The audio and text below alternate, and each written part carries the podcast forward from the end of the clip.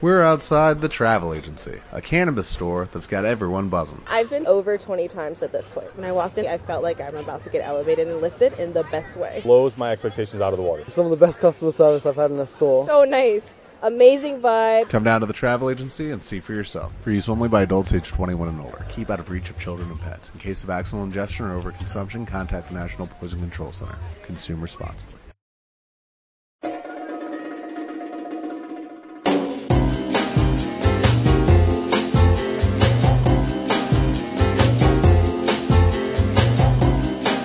Hola a todas, muy bienvenidas mis queridísimas bestias del planeta azul.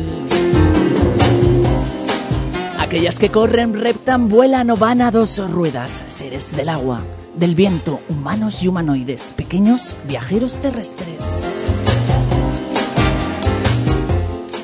Bienvenidos a todo bicho viviente que habita el globo terráqueo y el universo desconocido. Aquí sois todos bien recibidos en la frecuencia de la 97.7 en mis queridos animales con Ata Gómez.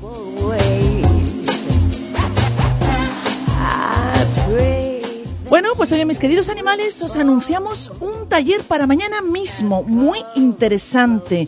Un taller donde nos enseñarán a crear suelo fértil y lleno de vida. ¿Con qué? Con la permacul permacultura. Como no lo digo mucho, pues me sale mal. Lo propone el proyecto Ratoli y nos lo contará Mario Menéndez. Muy bienvenido, Mario. Hola, buenas. Muchas gracias por invitarnos. Me alegro. Además es que tenéis muy interesantes, interesantes proyectos, no solo este, en general. Me encanta. Bueno, también aprenderemos a cómo ser un buen referente para nuestro perro, su punto de apoyo y su punto de partida. El educador canino Juanjo Andrés Ruiz de Natura Canina nos aconsejará cómo. Muy bienvenido, Juanjo. Hola, buenos días, muchas Hoy- gracias. Hoy vienes bien acompañado, ¿eh? Sí. Vienes también sí, con tu sí, apoyo, sí. ¿no? Mi punto de apoyo, Tu más punto de importante. apoyo, sí, sí, sí. María José se llama. Sí. Bien, bien. bueno, y las no- novedades de la asociación APTC, la asociación que trabaja con caballos de terapia para personas con necesidades especiales, logrando en muchos casos resultados más que alentadores. Nos lo contará eh, Laura Moya, neuropsicóloga, y Sofía Lasso, trabajadora social. Muy bienvenidas a las dos. Hola, buenos días. Oye, qué jóvenes sois, ¿eh? Y sabéis más que Lepe, ¿eh? Es que da gusto, da gusto, la verdad que sí. Antes parecía que si venía un neuropsicólogo tenía que venir ya mayor, con 64 años y, y con la voz así muy grave, ¿no? Pero no, no, no, no, no. te puede venir cualquiera. Bueno, eh, eh, como animal estelar del programa, la morsa. Curiosidades que ni imagináis. Y más cosas, pero todo será después de la publicidad y de más cocotas, la tienda para tu mascota, que cuando entras te quedas absolutamente boquiabierto, tú y tu amigo de cuatro patas. Os espero al otro lado.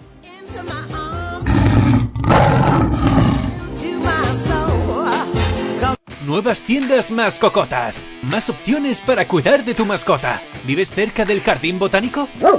Entonces Mascocotas Quart 112 es tu tienda. ¿Vives de camino al puerto? Pues Mascocotas Cepeda 37 es tu mejor opción. Junto al Hospital de la Salud. Ven a visitarnos. Mascocotas, uno más de la familia. Esta cuña de radio no es igual que las demás. Mi voz no es aterciopelada, no hay un temazo que acompañe mis palabras, y ningún efecto de sonido intenta dar más fuerza a lo que estoy diciendo.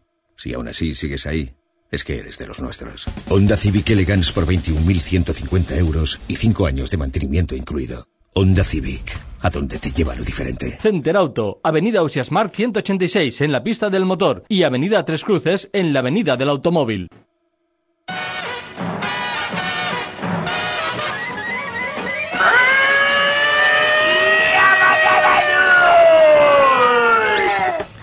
Pues aquí estamos, eh, mis queridos animales, para saber qué es esto de la permacultura, aunque sea resumido. Mario, cuéntanos. Bueno, pues la permacultura es el diseño de entornos humanos sostenibles y sustentables en el tiempo. Eh, lo que quiere decir es eh, que tenemos que actuar con la naturaleza y no contra la naturaleza, que es lo que estamos haciendo últimamente. Evidente, sí. Entonces, la permacultura la gente lo asocia siempre a la agricultura ecológica, Sí. pero incluye más cosas que, que rodean al ser humano, ¿no? La vivienda, por ejemplo, Sí. eh, hablamos de bioconstrucción, construcción bioclimática, construcción ecológica. Eh, hablamos también del tema del agua, muy importante. El agua es vida y necesitamos agua para cultivar, para vivir. Entonces, eh, también gastamos mucha agua para, Para ejemplo, todo. Para todo. Entonces, pues ahí engloba recoger agua de lluvia, por ejemplo, gestionar las aguas cuando hay lluvias torrenciales, etcétera, gestionar las aguas grises y las aguas negras, eh, cómo reutilizarlas, cómo reciclarlas y cómo también, por ejemplo, un baño seco no utiliza agua, ¿no? Eh, cosas así. ¿Cómo es un baño seco? Pues un baño seco es un baño en el que tú... Te haces- pones un poco de desodorante y vas ya, ¿no? Dices, "Oh, un baño rápido. pum, pum". No, pues es, es simplemente que tú haces tus necesidades, aportas serrín, por ejemplo, o paja, y eso va a un sitio donde se va compostando y a los seis meses, un año, puedes tener un compost que no se recomienda utilizar en, por ejemplo, las lechugas, pero sí lo puedes aportar a los árboles frutales, en vez de estar generando miles y miles de litros de agua al año tirados por el desagüe. ¿no? Cierto. Bueno, es curioso que eh, podemos hacer mucho de lo que tú estás diciendo en casa. No hace falta estar Sí. en. Porque, por ejemplo, cuando fregamos, ¿dónde vas toda esa agua? Claro. Sería estupendo que pudiera ir al, al váter o pudiera Claro. usarse como agua de fregar el suelo. Por ejemplo, hay baños donde lo que es la pila está conectada a la cisterna del baño, entonces con el agua de lavarte las manos se va llenando la cisterna. Pero ahora mismo, ¿eso está en España? ¿Existe? Eso se puede Se te lo- puede hacer. Bueno, en se Alemania puedes- sé que lo hacen, pero aquí. Yo no sé si "Ah, lo hacen aquí. pa' qué". Yo sé gente que lo hace y Sí. le puedes pedir al fontanero que con tuberías de PVC te lo haga, ¿no? Ole. Y claro, pues puedes compostar los residuos de tu cocina, los residuos orgánicos de las verduras y las frutas, por ejemplo, que las peladuras y todo eso. Te puedes poner una pequeña compostera en la terraza, eh, tus macetas, puedes cultivar tomates en pequeñas macetas. Pequeño huerto o- urbano. Claro, no necesitas tener terrenos inmensos. La permacultura es desde casa hasta eso, pues... Hasta eh, todo el planeta. O sea, es. utilizar bien los recursos del planeta. Eso Además, es. que somos muchos, que se nos Eso es. olvida que somos muchos. Es Eso como cuando vamos de camping y, y vamos a ver, saca eh, la tarta de. porque no sé qué. Lo divides en cuatro o ocho trozos, ¿no? Pero aquí lo cogemos todo como si fuera. Aquí todo como así. si fuera Como fuéramos un payaso y nos la estampamos en la cara unos Sí, a otros. sí, sí. También una cosa que está muy ahora en boga son los plásticos y eso, el zero waste. Pues eso también la permacultura, lo que hablas de los, los ciclos cerrados, la naturaleza no genera residuos y somos el único animal que genera residuos. Entonces eso hemos roto el ciclo y hay que, hay que volver a cerrarlo. Claro. Eh, Proyecto Ratolín. Proyecto El Ratolí. Bueno, vamos primero a decir, eh, porque mañana mismo tenéis este evento de cómo crear suelo fértil. Eso es. Eh, Es un taller que será en Aldaya y lo que vamos a enseñar es cómo crear suelo fértil con suelo fértil con residuos que tenemos en casa, con residuos orgánicos, como hemos dicho, con compost, con cosas que tenemos a mano. Por ejemplo, cartones vamos a utilizar. Ah. Y ¿De qué forma? ¿Cómo usamos el Pues el cartón? cartón tú lo mojas y creas una de las capas con cartón, por ejemplo. Entonces ayuda a que no crezcan malas hierbas, eh, también ayuda a que los microorganismos se metan ahí, vivan ahí. ¿Quieres decir cartón y luego tierra encima? No exactamente eso, pero más o menos sí. Sí. Y sin lo que es muy importante, sin voltear el suelo. El suelo cada vez que lo volteamos, como en la agricultura convencional, entre comillas, sí. eh, pues ahí el suelo no es una cosa muerta, es, es un sitio que está vivo, está lleno de vida, de microorganismos súper necesarios para las reacciones con las plantas, para que las raíces funcionen bien y cojan los nutrientes. Es muy complejo, es un mundo súper complejo el suelo. Pero sí, lo típico es arar, levantar el suelo, parece, porque si no se queda duro para que luego la semilla Eso vuelva a germinar. Pero permacultura no contempla eso. No suele contemplarlo. Hay veces que el suelo, eh, porque la permacultura también lo que hace es reparar suelos dañados. Entonces, a veces una primera pasada sí tienes que hacer, pero no lo que se hace, por ejemplo, de todos los años. Que, por ejemplo, estamos muy acostumbrados al NPK, a echárselo al suelo. Todo eso son procesos que, pues que. ¿Qué es el, el NPK? NPK es el fósforo, nitrógeno y potasio que se supone que se le echa a las plantas, ¿no? Las plantas necesitan muchísimos más elementos, no solo esos. Esos tres son los más conocidos, los más que más cantidad se necesita la planta, pero un suelo muerto le tienes que estar todo el rato aportando, Claro. aportando y aportando. En permacultura se aboga por suelos vivos en los que no tengas que estar todo el rato aportando, ¿no? Si un ejemplo muy claro, si tú plantas una planta de tomate, la planta para crecer, aparte de coger energía del sol, coge nutrientes. Si tú cortas la planta y tiras esa planta fuera de ahí, todos esos nutrientes que ha cogido, una parte te los comes en tomate y otra parte los sacas del suelo, en, la- en lo que es el tallo, y lo tiras a otro lado. Entonces, ese suelo en algún momento le tienes que volver a aportar eso, porque si no lo ha perdido y no llega un momento en que el suelo se muere. Entonces lo que estáis eh, eh, utilizando es el sentido común, realmente. Sí, sí, sí. Quizás es como se cultivaba Sí. antiguamente. Pues hace mucho tiempo sí, hay en el Amazonas incluso hay registros de, tierra muy muy fértil que conseguían en suelos muy muy pobres, por ejemplo, que es los suelos de la selva, aunque vemos tanta pues tanta vegetación y esos son suelos muy pobres. Eh, y ahí ya hay, hay pues esos registros fósiles y Además, Pero claro, hacía. eh, te Claro, pueden claro. decir, pero es que es necesaria la agricultura intensiva porque somos muchos. No es necesaria porque eh, más de un 80% del cultivo de cereal, por ejemplo, se destina al ganado. Nosotros abogamos por no comer animales, por sacar los animales del plato, sobre todo por justicia, por un tema de justicia animal, pero también a nivel medioambiental es una catástrofe. O sea, eh, por ejemplo, para un kilo de carne tienes que gastar 15 kilos de cereal. Con 15 kilos de cereal Mm. alimentas a mucha gente. Y si reduces tal cantidad de cultivos para el ganado, eh, la cantidad de suelo arable disponible en el planeta sería muchísima. Muchísima. Por lo menos empezar a disminuir el consumo de carne porque se come en exceso. Sí. Ya lo dicen hasta los nutricionistas. ¿eh? Se come, no es necesario comer Sí, tal, sí, sí. tal cantidad de carne. No es necesario y sobre todo muy importante, es muy injusto para los animales y el maltrato que hay detrás de la carne y Cierto. detrás de los productos de origen animal. Nosotros abogamos por eso. La permacultura tiene tres principios básicos que son muy importantes, que es el cuidado de la tierra, el cuidado de las personas y eh, compartir lo que son los recursos, los excedentes, compartirlos justamente. Nosotros extendemos el segundo principio a cuidado de las personas y de los demás habitantes del planeta, porque no estamos solos en el planeta, ¿no?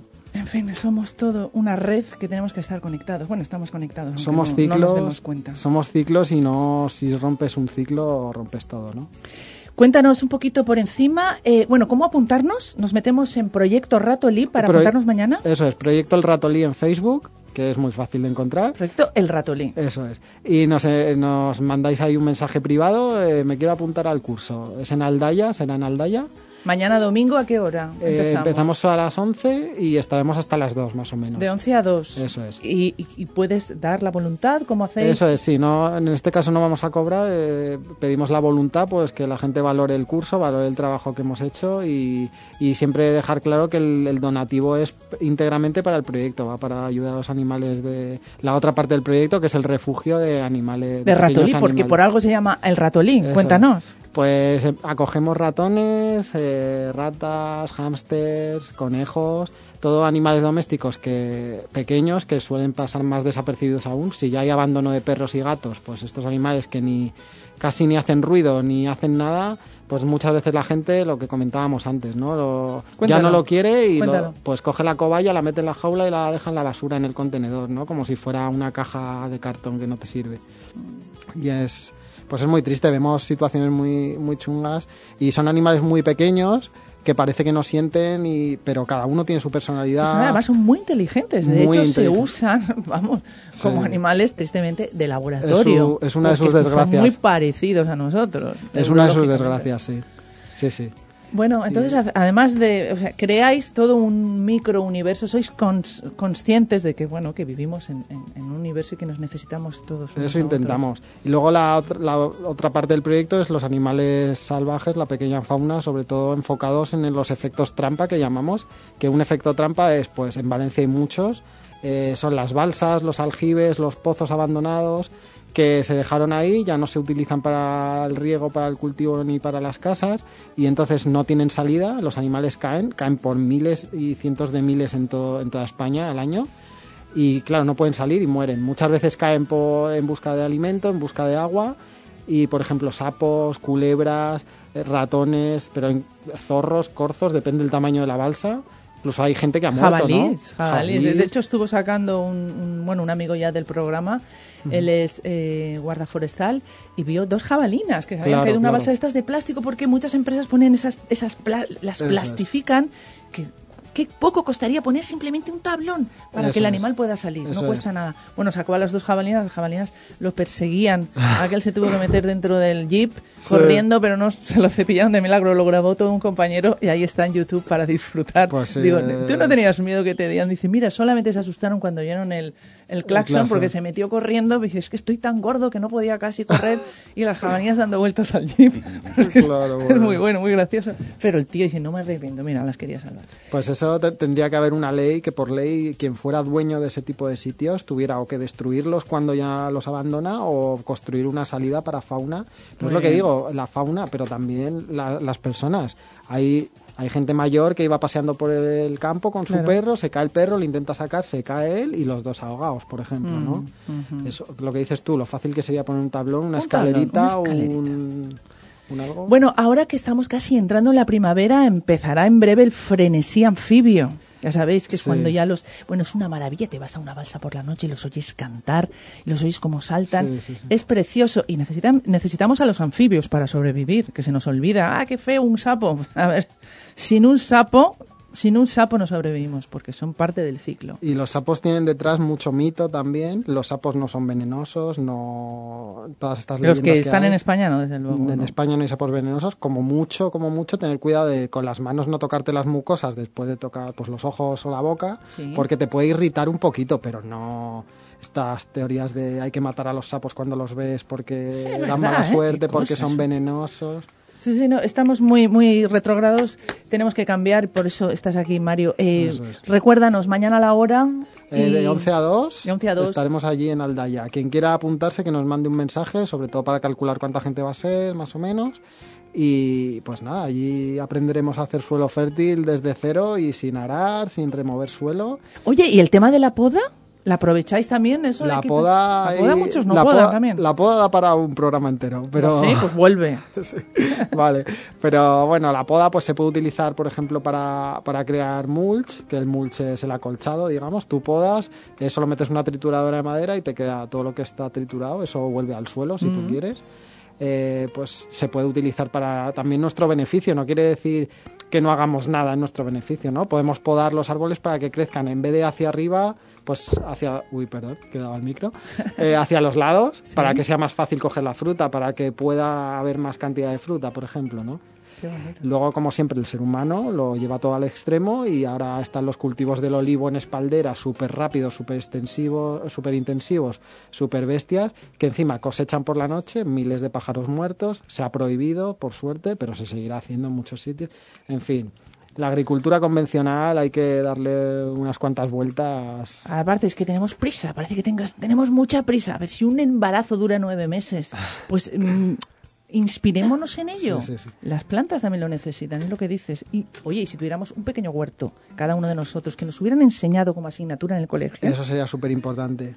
Oye, tener tu lechuguita, hay gente que lo tiene, ¿eh? pero una terraza minúscula. Tienen sus acelgas, unos tomatitos que les dan. Yo tenía hasta una higuera. Daba Los higos no eran muy buenos, pero la higuera prosperó, ¿eh? Bueno. Pero dio por lo menos 25 o 30 higos, ¿sabes? El- el- eh, pero claro, es lo que tú dices, en el colegio nos enseñan esas cosas.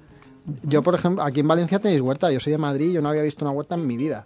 O sea, hay, hay plantas que he visto hace pocos años por primera vez, ¿no? Y planta, una planta berenjena, por ejemplo, yo no ¿En había serio? visto. Claro, claro, es, claro, la huerta es aquí. es claro. una cosa que en otros sitios no... Es una maravilla y bueno, la, habrás, mm, La te habrás quedado impresionado. sí, y si te has ido luego por los arrozales, siendo de Madrid y todo Sí, eso, sí, sí, sí, no hace falta es- que te vayas a Indonesia. No, no, no. En España, España es un sitio con muchísimos tipos de clima y muchísimos tipos de orografía y de... Pues eso, te, va, te puedes ir al norte, te puedes ir al sur, tenemos desiertos y tenemos alta Tenemos de montaña. todo, cierto, ¿eh? es- y playas maravillosas. Mm, Mario, muchísimas gracias por venir. A ti por sé que llevas prisa porque has tardado casi dos horas en llegar hasta Eso aquí. es, sí. Yo no cojo el coche, no vaya a ser que me empiece a dar vueltas como un tío vivo. Eh, lo recordamos, mañana os metéis en el proyecto El Ratolí y mañana podéis hacer un taller maravilloso y conocer, bueno, cosas que Eso os pueden es. beneficiar, que os pueden dar de comer. Charlaremos un poco de permacultura también, de todo lo que hemos estado hablando aquí y pues al final se acaba hablando de un poco de todo, no solo de suelos, ¿no? Sí, nos contaremos la vida también. Eso, bien, está bien. Muchísimas gracias, Mario. Y nos vamos a publicidad y volvemos enseguida, mis queridos animales. ¿Quieres lo mejor para tu mascota? En el Hospital Veterinario Benipiscar disponen de los últimos avances científicos y tecnológicos. Apoyan a otras clínicas veterinarias en la resolución de patologías que no pueden realizar. Son banco de sangre oficial y centro de referencia en rehabilitación. Y por supuesto, urgencias 24 horas los 365 días del año. En el Hospital Veterinario Benipiscar tienen un compromiso con los resultados. Hospital Veterinario Benipiscar, Avenida Constitución 68, Valencia. Hola, soy Chimo Rovira y te propongo disfrutar de la vida en buena compañía. Te espero los domingos en la 97.7 Radio Levante para vivir en positivo y estar de buen rollo. Solo se vive una vez. Los domingos de 9 a 11 de la mañana, ya sabes, solo se vive una vez. En la 97.7 Radio Levante, solo se vive una vez. Con Chimo Rovira. One,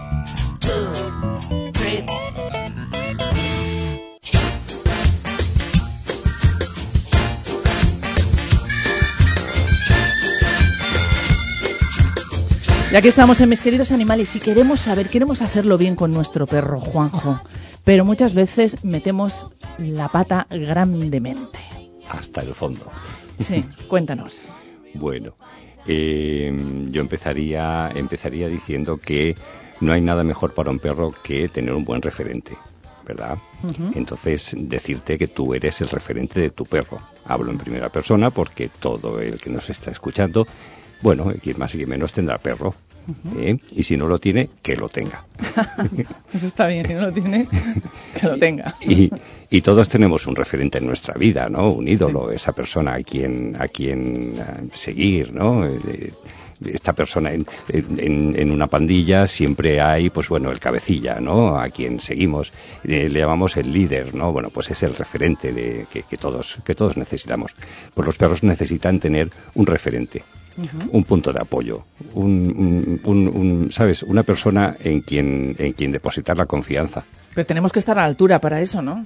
Por supuesto, tenemos que ser Y de un momento, buen lo que, referente. lo que vamos a hablar so- sobre todo cuando no estamos a la altura de nuestro perro. Exacto. Cuando no ¿Qué estamos, hacemos mal? Cuando no estamos a la altura de nuestro perro, lo que hace el perro es estar hasta el gorro de nosotros. ¿Eh? O sea, sí, así de claro.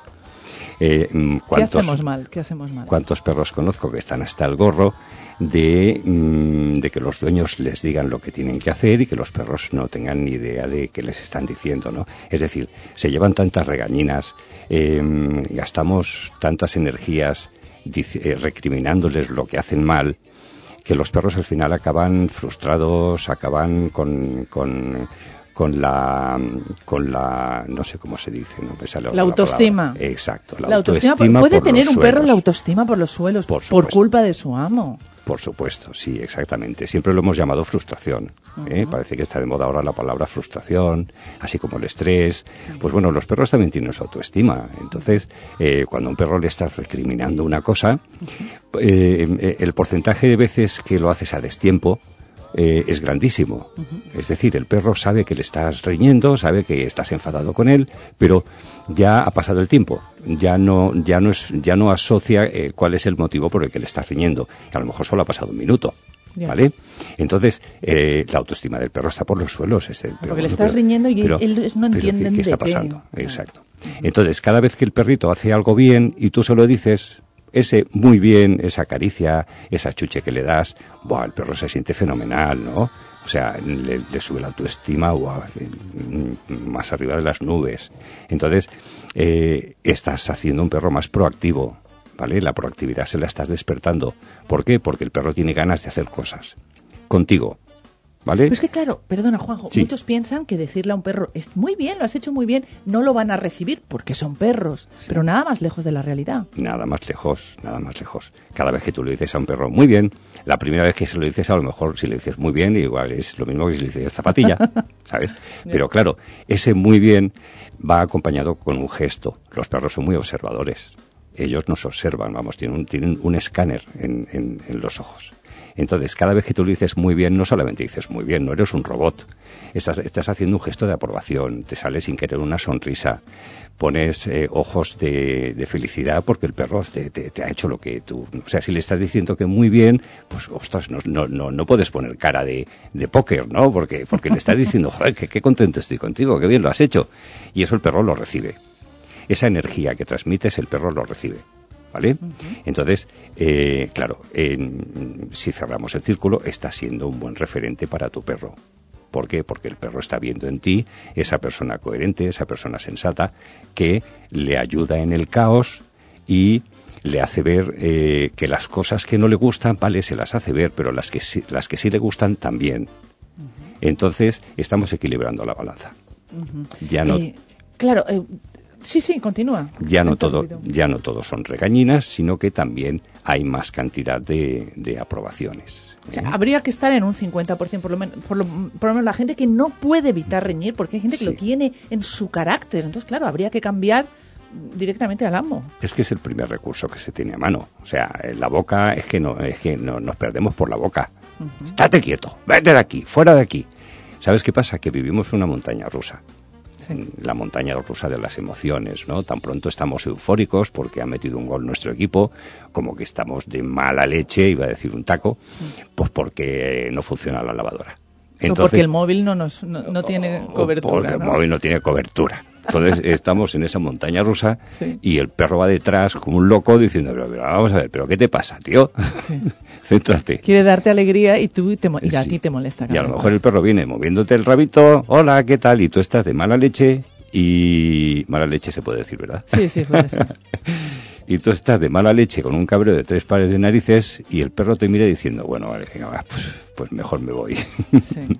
Pero claro, ese, esa, esa constante recriminación al perro puede convertirlo, como dices tú, en un perro sin autoestima, Sin miedoso. autoestima. ¿Y qué más puede ocurrir? Que luego no entendamos porque nos vamos alejando de él. Exacto, un perro sin autoestima, un perro introvertido, un perro que las emociones eh, están en el lado oscuro, eh, las emociones las tiene en el lado oscuro, ¿por qué? Pues porque no le compensa tenerlas en el lado divertido. O sea, llega un momento que al final un perro no se porta bien por la sencilla razón de que no se porta bien, no entre comillas, ¿eh? o sea, no se porta como tú quieres que se porte por la sencilla razón de que no le aporta nada.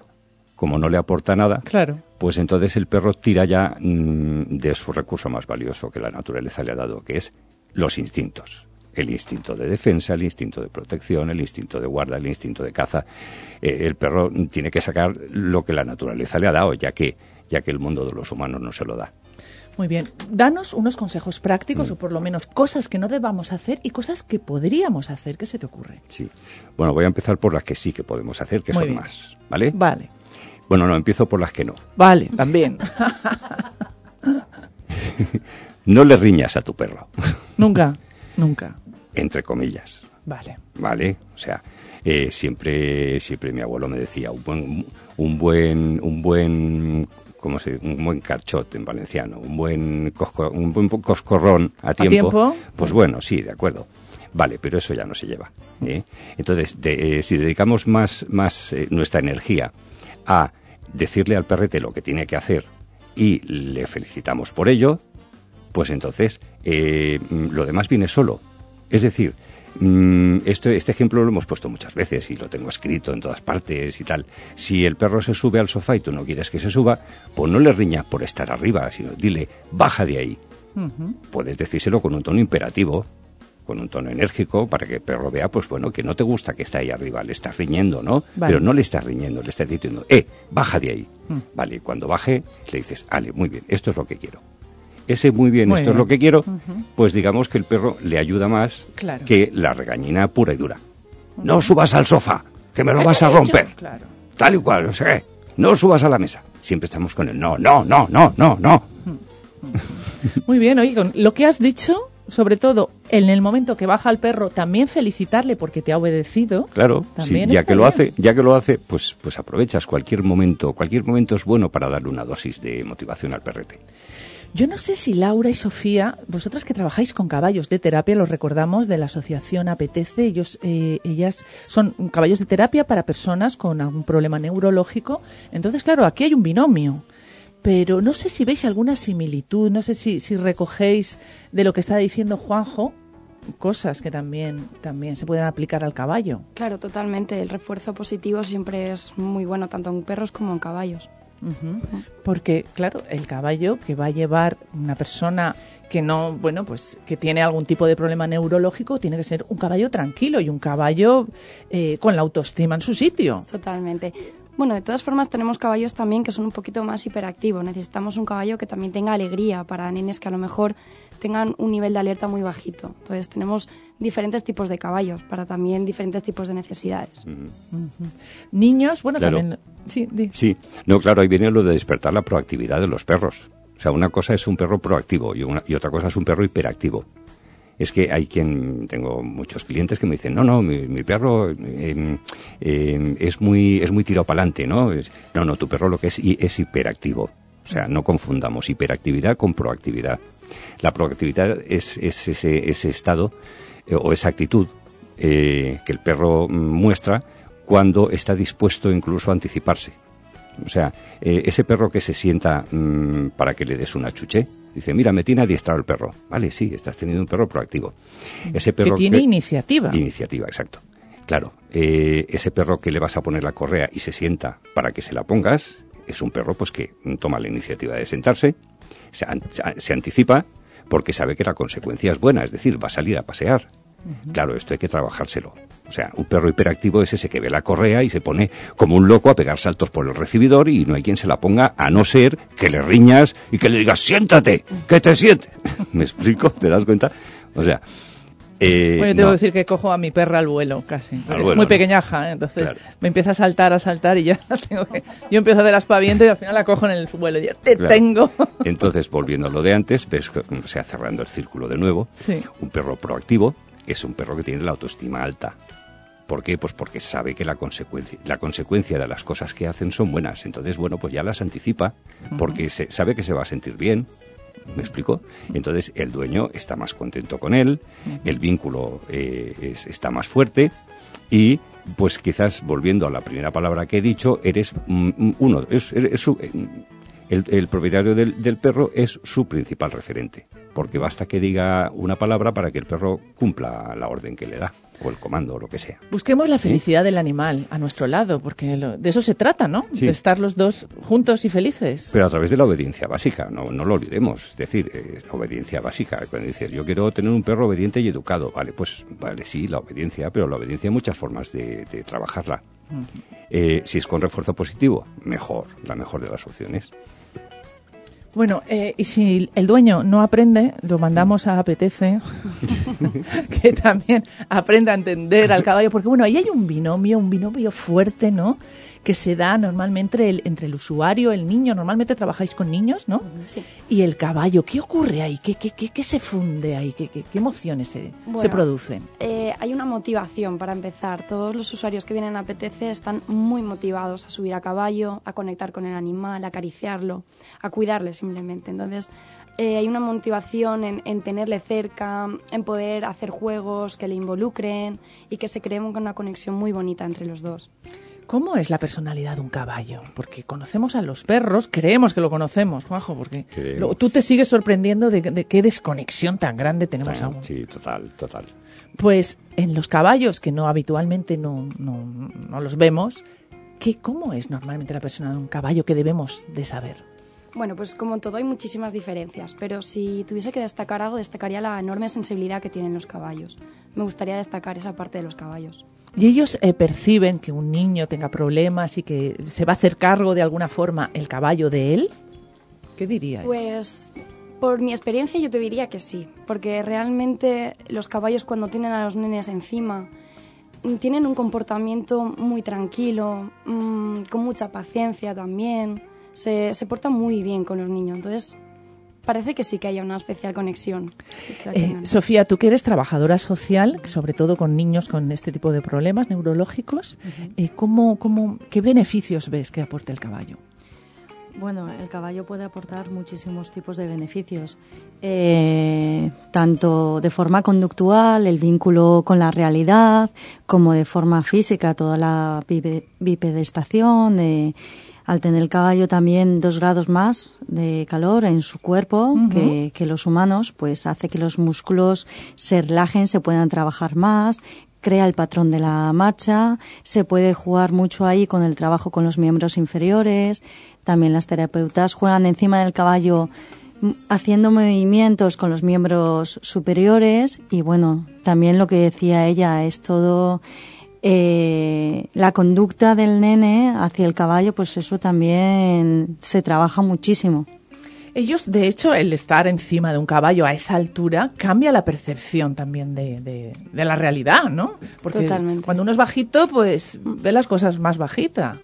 ¿Cómo, cómo, cómo se manifiesta eso? Bueno, realmente es una percepción de estímulos diferente. Además, también nosotros trabajamos en diferentes espacios para también aprovechar esa, esa percepción de los estímulos diferentes. Entonces, cuando ellos están arriba, perciben las cosas de otra forma. Perciben a los adultos más pequeños, perciben los juegos que podemos colgar, por ejemplo, en los árboles o en las pistas más cercanas. Entonces, sí, por esa parte sí que tienen una percepción diferente cuando están encima. Oye, estáis en Moncada, si no me equivoco, ¿verdad? Hmm. Porque yo he pasado por ahí y he visto eh, caballos eh, Roch, ¿puede ser? Yeguada Roch, Yeguada Roch. Y entonces ahí traba- trabajáis en, en- Es que se- podemos invitar a la gente a que, a que, a que fuera a veros, a conocer cómo trabajáis con los Claro. niños y también los beneficios, cómo se transforma, ¿no? Un, Mm, claro. un chiquillo a lo mejor ha, ha empezado muy, muy hacia adentro y cómo se ha manifestado más hacia afuera, ¿no? ¿Habéis tenido Mm. Sí. resultados? También se ve mucho, se crean muchas habilidades sociales, como por ejemplo la sonrisa social, eso también a través de la motivación y del cariño que se crea en ese vínculo tan natural, pues se trabaja mucho lo que es eh, crear eh, eh, red social en el nene, pues nenos que son muy introvertidos o por, por sus eh, por sus capacidades no lo que es el contacto visual también por ejemplo hay muchos nenes que no lo tienen y, y esto también se trabaja. Aunque nosotros en el centro de intervenciones neurológicas no solo trabajamos caballo sino que también trabajamos en sala. Tenemos ahí pues muchísimo material y terapeutas especializados para trabajar. Al final el caballo es eh, una herramienta más que nosotros empleamos para lograr unos objetivos de intervención tanto en sala como en caballo con un niño o niña. Eh, creo que me imagino al niño cuando ve al caballo se vuelve loco o qué. sí, totalmente. O sea, que ese estímulo aparece Sí, sí. rápidamente solo de verlo. O sea, To- quieren repetir cada vez. Totalmente. Hay Sí. que no quieren bajar del caballo cuando acaban la sesión, aunque se les anticipe el final, nada, se quieren quedar y hacen peso incluso para, ¿Ah, sí? para quedarse en el caballo sin querer bajar. Bueno, los padres eso tiene que dar muchísima sa- satisfacción, ¿no? Porque es una Totalmente. esperanza. Hmm. Sí, lo- las familias la verdad que vienen encantadas. Además nosotros estamos acreditados para dar los servicios de prevención de la dependencia que pueden venir a las terapias gratuitamente, si, consiguiendo la, la ayuda a través de la Generalitat Valenciana. Entonces cuando vienen, porque es un gasto y cuando vienen les explicamos desde el Departamento de Trabajo Social que les podemos ayudar y orientar a conseguir estas ayudas, la verdad que para ellos es un cambio de vida porque bueno pues es un, un coste que ya no tienen para hacer algo que les encanta a sus hijos Que les encanta a sus hijos, de verlos, claro, porque niños muy introvertidos es muy difícil volverlos a reconectar con el, con el, con la realidad, con el Mm. mundo, ¿no? Entonces, que, a que sea a través de un caballo es muy bonito. No tenemos que olvidar todo lo que nos dan los animales que despreciamos o que, o que, que desvalorizamos, como lo que nos estaba diciendo eh, Mario de permacultura. Uno se cansa del conejito o de la cobaya y la tira directamente al contenedor. Es tremendo. Pero me preocupa, quiero saber qué pasa con esos caballos. O sea, se, se contempla que ellos también estén bien, se contempla desde luego al usuario, al niño, pero con esos caballos, desde el principio hasta el final, van a estar cuidados. Totalmente. Además tenemos un completo equipo de monitores ecuestres que siempre garantizan el bienestar animal. Es decir, nosotros en las sesiones tenemos eh, como ciertos objetivos que vamos programando en función de las necesidades de cada niño, pero pueden haber cambios, pueden haber, eh, los caballos se pueden poner malitos, eh, pueden tener alguna dificultad a la hora de andar y todo eso va a estar garantizado tanto por un sistema de un equipo de veterinarios como de monitores ecuestres que se encargan de analizar bien el comportamiento del animal, cómo está, cómo se siente. Claro, o sea que eso, el caballo tiene que trabajar hoy por narices. No, No, no, para nada. No, no. Bueno, eh, ¿le cogen cariño los caballos a los nenes? Totalmente. ¿Sí? ¿Los ven venir y ya saben quiénes son? Sí, yo creo que se conocen ya. ¿Tenéis algún caso que pudierais comentar que os venga a la cabeza? No vamos a decir nombres, no hace falta. Sí, bueno, yo me gustaría destacar un nene que llevaba yo que, eh, bueno, teníamos un caballo que se llamaba Duque y estuvo malito una temporada, entonces tuvimos que hacer el cambio del caballo de este nene y siempre que venía a las sesiones de equitación terapéutica iba a saludar al caballo el que montaba y se cogía la banqueta, se la ponía encima de, bueno, se la- cerca de la cuadra y iba y le acariciaba, metía las manitas entre las, los barrotes y lo acariciaba y era muy bonita esa situación de ver cómo el nene echaba de menos a su caballo. Aunque estaba encantadísimo de subir en los otros caballos, pero... El caballo que, que seguramente reconocía ese detalle. ¿no? Totalmente. Son animales muy agradecidos. Con- Agradecimiento. Qué palabra más bonita que se nos olvida. Juanjo. ¿Qué podemos también, qué ventaja podemos sacar cuando tratamos bien a nuestro perro? O más que tratarlo bien, porque mucha de esa gente que tú hablas piensa que lo están tratando bien. Pero muchos dicen, yo lo, lo he oído y muy cercanos, ¿eh? Con este perro hace falta, un- falta mano dura. Mm. ¿Qué dirías ahí? Pues, bueno, mano dura, pues que se peguen ellos. Entre ellos, ¿no? mano dura porque no a ver lo que pasa es que lo que pasa es que em, a ver cómo te lo diría yo para que no sonara como que esto estos son los mundos de Yuppie no o sea mano dura mm, con guante blando. Vale de acuerdo. Estás trabajando con un mastín eh, 70 kilos que te lleva a rastras, que, que, que te tira al suelo, mm, te ha tirado al suelo tres veces. Bueno, vale, sí, hace falta un poquito de mano dura, pero no, no es lo mismo tener mano dura, o sea, tener que hacer más fuerza, que, que lo que tienes que hacer es el, el- el tríceps o el bíceps mm, más duro. ¿eh? O sea, tienes, tienes que endurecer los ¿no? músculos, Sí. ¿vale? No, la mano dura no, no lleva a ninguna parte. Quiero decir, eh, el, el- el- la- el- la- el adiestramiento con refuerzo positivo es, mira, macho, mm, tengo, tengo una chuche, mira, tengo un refuerzo, tengo un- un- una cosa mm, que a ti te gusta y tú la quieres, ¿verdad? Pues mira, haz lo que yo te digo y ya está. Y se lo puedes decir con un tono más imperativo, repito, o sea, o un un tono más dulce. Mira, mi chico, que tengo una chuche. O lo puedes decir, Ale, ven aquí, ven aquí, venga, va, que tengo una cosa para ti. Venga, que vengas aquí. El perro viene, toma, muy bien. Estamos hablando de un mastín. Ahora estamos hablando de un Yorkshire, pues bueno, pues vale, pues pocos son los, los Yorkshires que se salvan de ser los mimados de la casa. Sí. Y, ¿Eh? los- y son muy listos, además. y al final acaban tiranizando con los dueños y eh, haciéndose los Hemos reyes de la visto a veces casa casos de esos, de cómo, cómo es y posible. mordiéndoles los perros a los dueños, tal. Bueno, con estos perros tienes que tener, que tener mano dura. Pues no, lo que tienes que hacer es recuperar el respeto. ¿Cómo se recupera el respeto? Hay muchas formas, pero no necesariamente con la mano dura. ¿Eh? O sea, eh, quiero decir, creando un vínculo. Eh, no tienes más que decirle al perro lo que tiene que hacer y premiarle por ello. Vuelvo a re- es que esto es, mm, es- es- es blanco y en botella leche. Es decir, un perro que necesita que le digas lo que tiene que hacer mm, y poco más. Y si lo que hace lo hace bien y encima le, le, le ¿Le premias? reco- le recompensas por ello, tenemos por un lado el refuerzo material y por otro lado el refuerzo emocional, el refuerzo social. ¿Vale? El muy bien, las caricias y todo esto son refuerzo social. Pero eh, la gente dice, no, es que yo no le doy chuches a los perros porque luego se hace unos egoístas. No, mira, esto es, la- las chuches, la comida es el refuerzo material, la parte material del, refuerzo. Entonces, eso es como las moneditas, ¿vale? Perdona que me extienda demasiado porque mm, no, no quisiera extenderme demasiado en esto. Em, yo recuerdo cuando era pequeño, mi madre me mandaba a comprar y era cuando peor me venía, ¿vale? Entonces me mandaba a la compra y me decía, mira, lo que te sobre te lo gastas luego en el kiosco. Sí. Vale, me daba dos besitos, me hacía unas caricias, refuerzo social, y luego las moneditas me las gastaba en el kiosco. Y yo iba a comprar más contento que, te- que- las Pascuas, ¿vale? ¿Era yo un, un egoísta, un materialista? Pues tal vez. Pero es que hay momentos en los que la parte materialista está por encima de, de lo social. Lo contento que estabas con Y tus chuches, hombre. Exacto. Entonces, Bueno, cuando tú le das una chucha a un perro, estás dándole una parte material, pero le estás dando mucho más social. Con lo cual, mm, ¿sabes? El- sí, el- sí. Hay que ponerlo todo en la balanza. Claro, Hasta exacto. nivelarla. hasta ese punto nivelarlo. medio. Exactamente. Yo no sé, cuando eh, educáis vosotros también a vuestros caballos, porque son animales de... ¿Cuánto pesa un caballo? ¿700 kilos? Más o Por ahí menos? está, sí. Claro, tienen que ser un, tienen que ser caballos siempre tranquilos, que no nos den un susto, pero ellos también tienen su personalidad. También tendrán sus momentos de expansión y decir, bueno, ahora vamos a correr o vamos a galopar. ¿Cómo hacéis? Bueno, pues como decía antes, el equipo de monitores ecuestres en muchas ocasiones eh, sacan de su tiempo momentos para soltarlos fuera en las pistas, darles cuerda para cuando tengan mucha energía, eh, jugar con ellos, estimularles un poquito también. Sé que ahora mismo cuántos tenéis, cuántos caballos? Seis. Seis. ¿Y vais a abrir nuevo centro?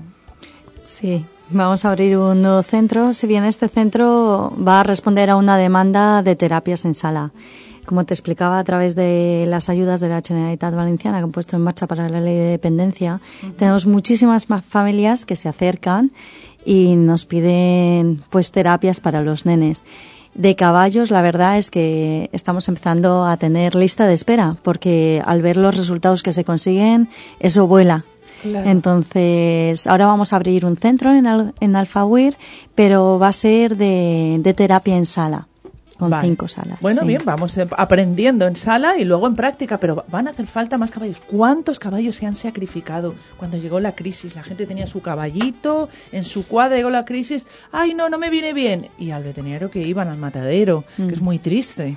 Que si pensáramos en cosas así, en este tipo de, de proyectos maravillosos, pues podríamos aprovecharnos todos, los Mm. caballos y los nenes. Totalmente. Nos vamos a ir a publicidad y volveremos para hablar de la morsa y luego haremos un breve resumen de todo en Mis queridos animales.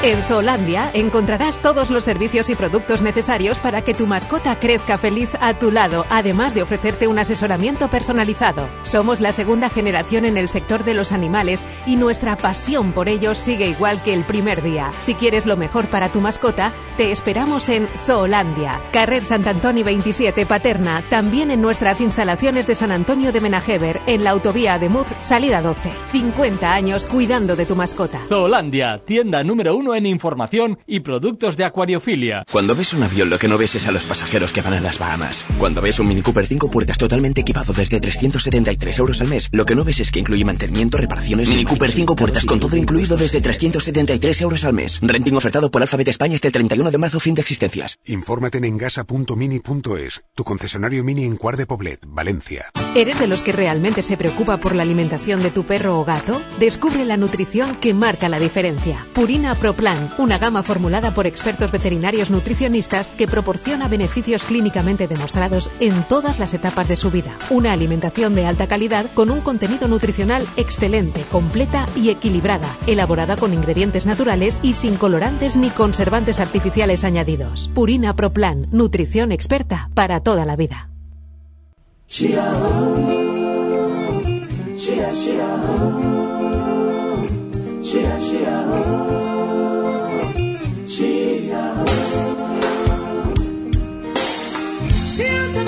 Las morsas viven en el círculo polar ártico junto a los osos polares. Son mamíferos con aletas traseras y delanteras y se dividen en tres subespecies. La morsa del Atlántico, la morsa del Pacífico y la morsa laptep que vive en el océano Ártico. La morsa es muy sociable y se congrega en grandes cantidades. Establecen su jerarquía por el tamaño de los colmillos que pueden llegar, llegar a, me- a medir hasta 90 centímetros de largo. Las morsas con los colmillos más largos más respeto merecen.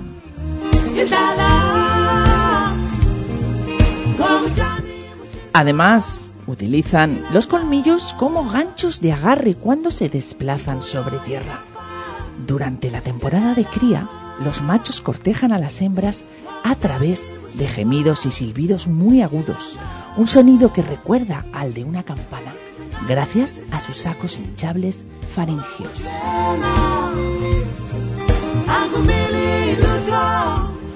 Las morsas prefieren los moluscos, principalmente los bivalvos, como las almejas, pero también comen gusanos, pulpos, pepinos de mar y otros animales de cuerpo blando.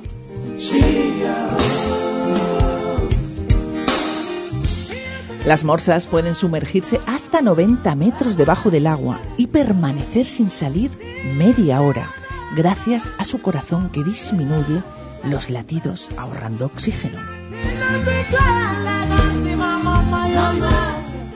Las morsas pueden pasar 19 horas durmiendo de manera ininterrumpida y tres días y medio despiertas mientras nadan.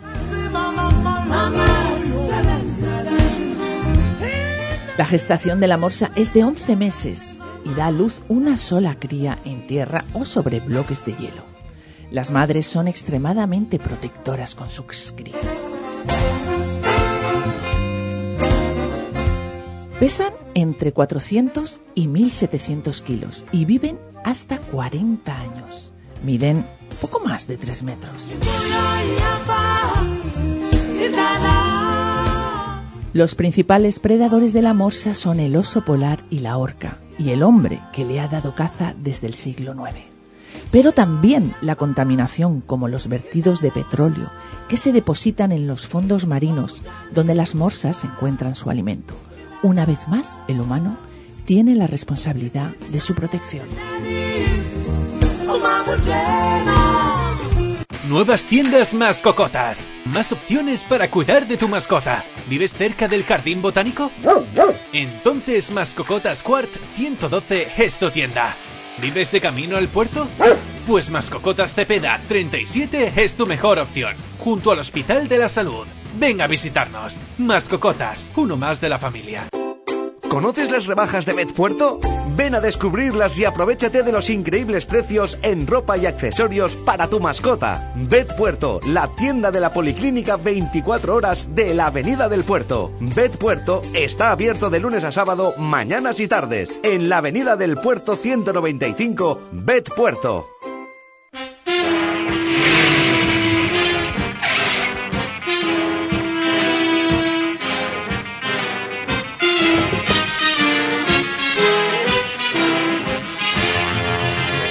Y aquí estamos en Mis queridos animales. Hablábamos de caballos de terapia de la asociación APTC, que trabaja con caballos de terapia y niños con algún problema neurológico.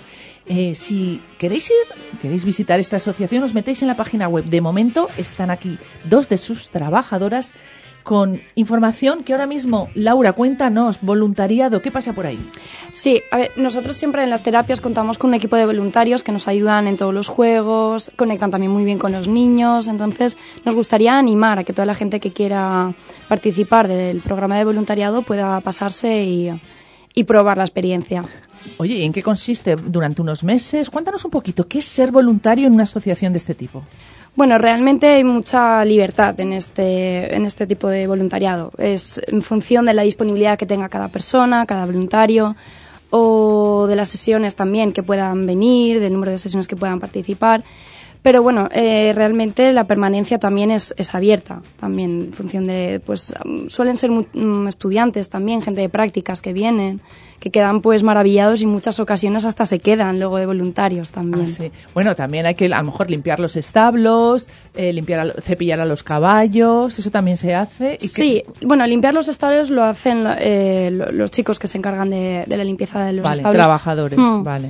Los mozos de cuadra, pero nosotros sí que cuidamos los caballos. Entonces, la, la gente voluntaria pues también viene, nos ayuda a cepillarles, les da a lo mejor un paseo por fuera. Si son caballos que no se van a utilizar en este día para las sesiones, pues a lo mejor les dan un paseo por fuera para que el caballo también se distraiga, cambie un poquito de ambiente.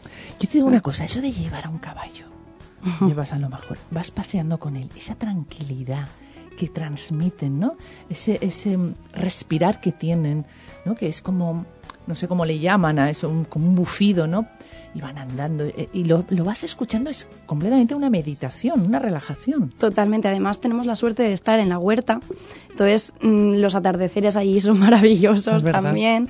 La respiración, la paz que hay allí dentro, pues muy agradable. Tú eres neuropsicóloga y Mm. tú eres trabajadora social y ahora estáis trabajando con caballos. Mm. Eh, si algún día dejáis de trabajar con caballos, lo vais a notar. o sea, que vais a querer siempre estar con caballos. ¿o qué? Sí, ¿Cuáles- cuáles- buscaríamos ¿Qué algo planes parecido. tenéis? ¿Qué planes tenéis? ¿Cuánto tiempo lleváis trabajando? ¿Cómo los descubristeis? Bueno, pues yo, gracias a mi padre. Cuando era pequeña y empecé a estudiar psicología, vi un documental en, en- en la televisión que hablaban de las terapias con burros. Realmente se empezó un poco en ese que son muy, muy inteligentes. No sé por qué se dice que son Totalmente, burros. sí. Como apela... Sí, Sí. no sabemos por qué. Entonces, bueno, a mi padre que también siempre le han gustado mucho los animales, empezamos a ver el documental juntos y nada, a raíz de ahí empecé a formarme, hice cursos, luego hice un máster y ya me quedé, conocí a PTC y llevo casi cuatro, bueno, cuatro años. Cuatro enteros ya. años. Llevo Llevas cuatro ya con apetece. Hmm. Eh, ¿Y tú, Sofía? Y yo, pues, partí desde el otro campo. Yo trabajaba con diversidad funcional y, bueno, empecé a leer y alguien me habló, me habló de apetece, necesitaban una trabajadora social para atender a las familias y orientarlas y la verdad que cuando fui me quedé maravillada. No había tenido mucho contacto con los caballos y dije, wow, qué mundo es este. Y los resultados, la primera vez que vi esa sonrisa del nene encima del caballo, se me caía la lágrima de la emoción de verlo. Es verdad, es muy bonito. Y entonces pues ya dije yo me quedo aquí.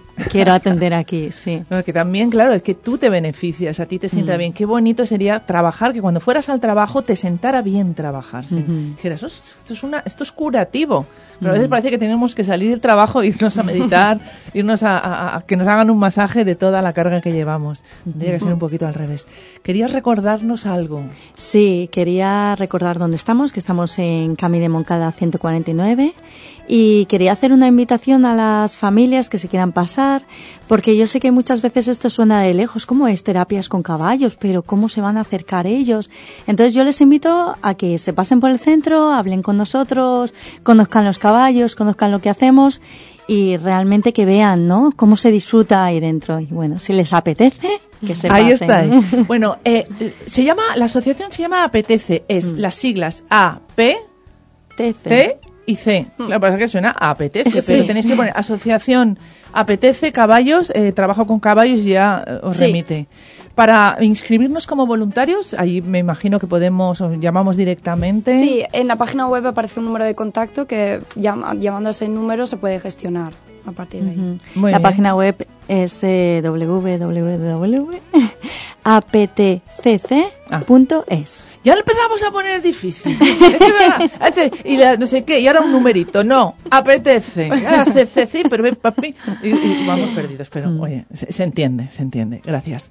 Eh, Juanjo, eh, querías decirnos Dime. también, antes de que nos fuéramos, el libro, tu libro, que habías venido a hablar de tu libro, me lo has dicho.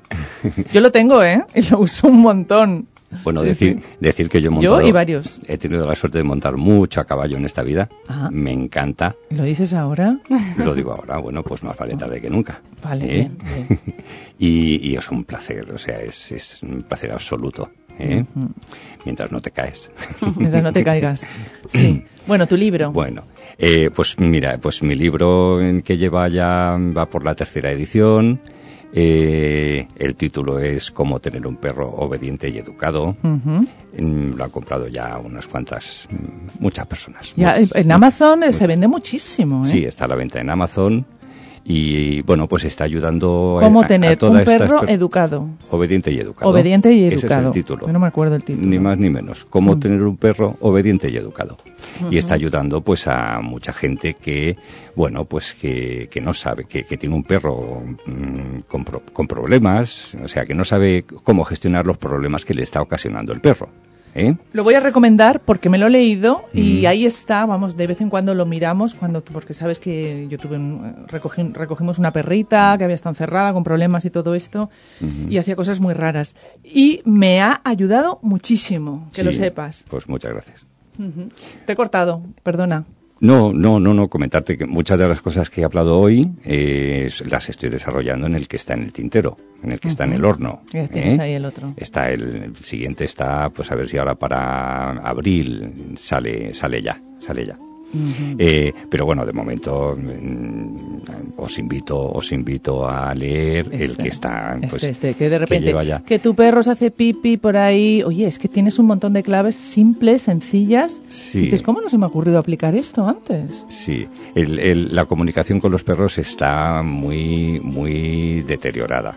La comunicación en sí, ¿no? O sea, nos, eh, no, no, no somos conscientes de que los perros no hablan. Entonces, muchas de las parrafadas que les soltamos, pues muchas veces no las entienden. Pero bueno, no me quiero extender. Oye, el libro es Cómo tener un perro obediente y educado y está en Amazon. Juanjo, Juanjo Andrés Ruiz. Y en. Amazon, cómo tener un perro obediente y educado. Muchísimas gracias, Juanjo. Muchísimas gracias, Sofía y Laura de la Asociación Apetece. Ya sabéis, meteros en la página web APTCC. ¿eh? Y ir de voluntarios porque es una experiencia única. Vale la pena hacer una cosa de estas una vez en la vida, aunque sea. Muchas gracias, María José, que desde el silencio nos has dado esa fuerza. Y esto ha sido parte del todo, amigos. Disfrutad de estar vivos, cuidad del planeta, de la gente que os quiere y, por supuesto, de vuestros animales. Se despide David García al sonido y Ata Gomis al micro. Hasta el sábado que viene, mis pequeños, pero valientes saltamontes.